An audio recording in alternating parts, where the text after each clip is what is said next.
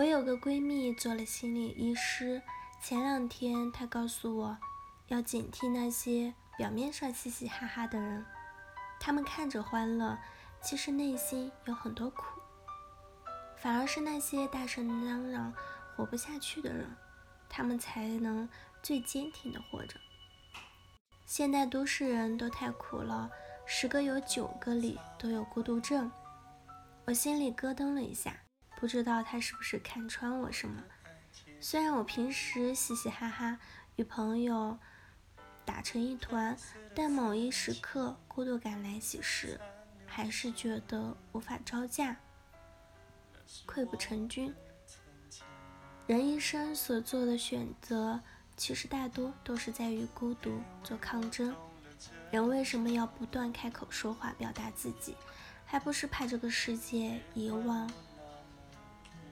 我曾经是个自卑感极强的姑娘，一到排队打合照时，永远蹲在后几排角落，看着群体活动中那个跟谁都能侃侃而谈的人。我觉得上帝打了一束光照在他身上，而我不知道如何跟人开口，于是那阵子有了社交恐惧症，跟人打招呼都觉得自己在尬笑，自己打出满屏的哈哈哈，只有自己知道那只是一种得体的社交礼仪。躲在屏幕屏幕后的我，其实。只有一张严肃脸。成年人越社交越是孤独，在这个世界上再也没有比置身于人群之中却又孤独生活更可怕的事。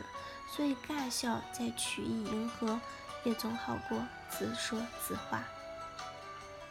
一个人的世界是孤独的，可是两个人结合起来对抗这个世界的孤独，好像也并没有更好一点。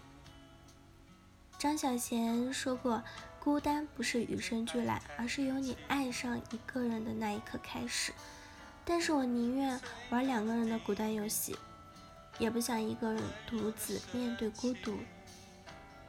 我喜欢我，让蔷薇开出一种结果，孤独的沙漠里一样盛放的赤裸裸，可还是难挡孤独感像海潮一雨般涌来的时刻。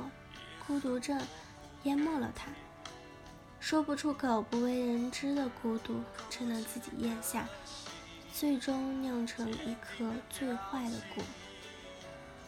所以要重视那些忽然跟你说最近不大好的朋友，也许你听来轻描淡写的一句话，他们背后承载了千斤重担，能将孤独讲给你的，都是把。最柔软细腻的部分摊开给你看的人，在他们假装说我没事的时候，不妨霸道一点，直接一点，告诉他别装，我还不知道你啊。等他完全倾诉出来后，再放心走掉。还是很庆幸自己不是深度孤独症患者，被身边人不小心察觉的时候，就觉得哦，原来还有人在注意着我。戳穿我扮演孤独的小伎俩，轻微孤独就像会从眼里溢出来的爱意，压抑不住的咳嗽一样，无从掩饰。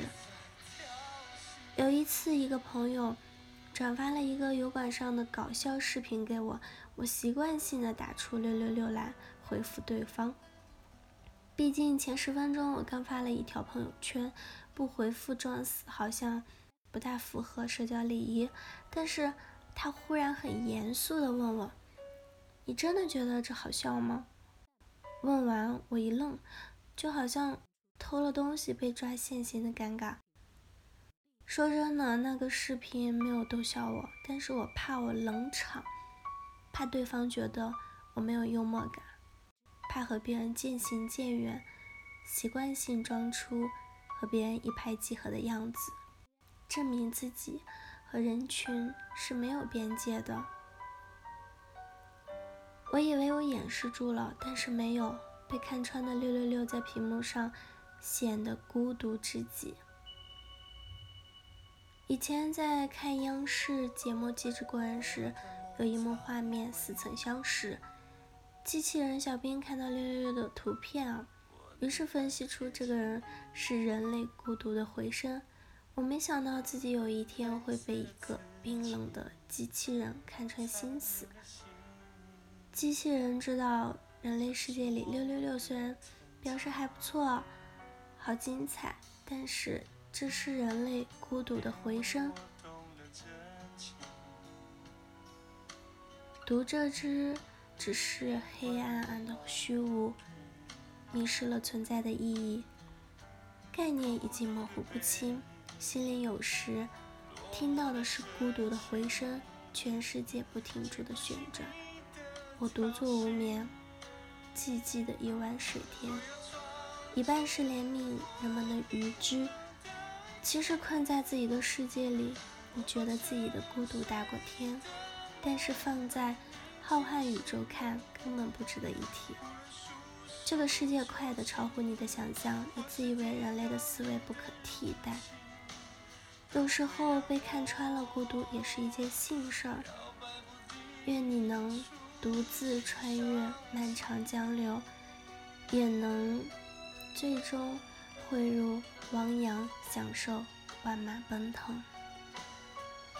好了，以上就是今天的节目内容了。我是 C e l i n e 我们下期节目再见。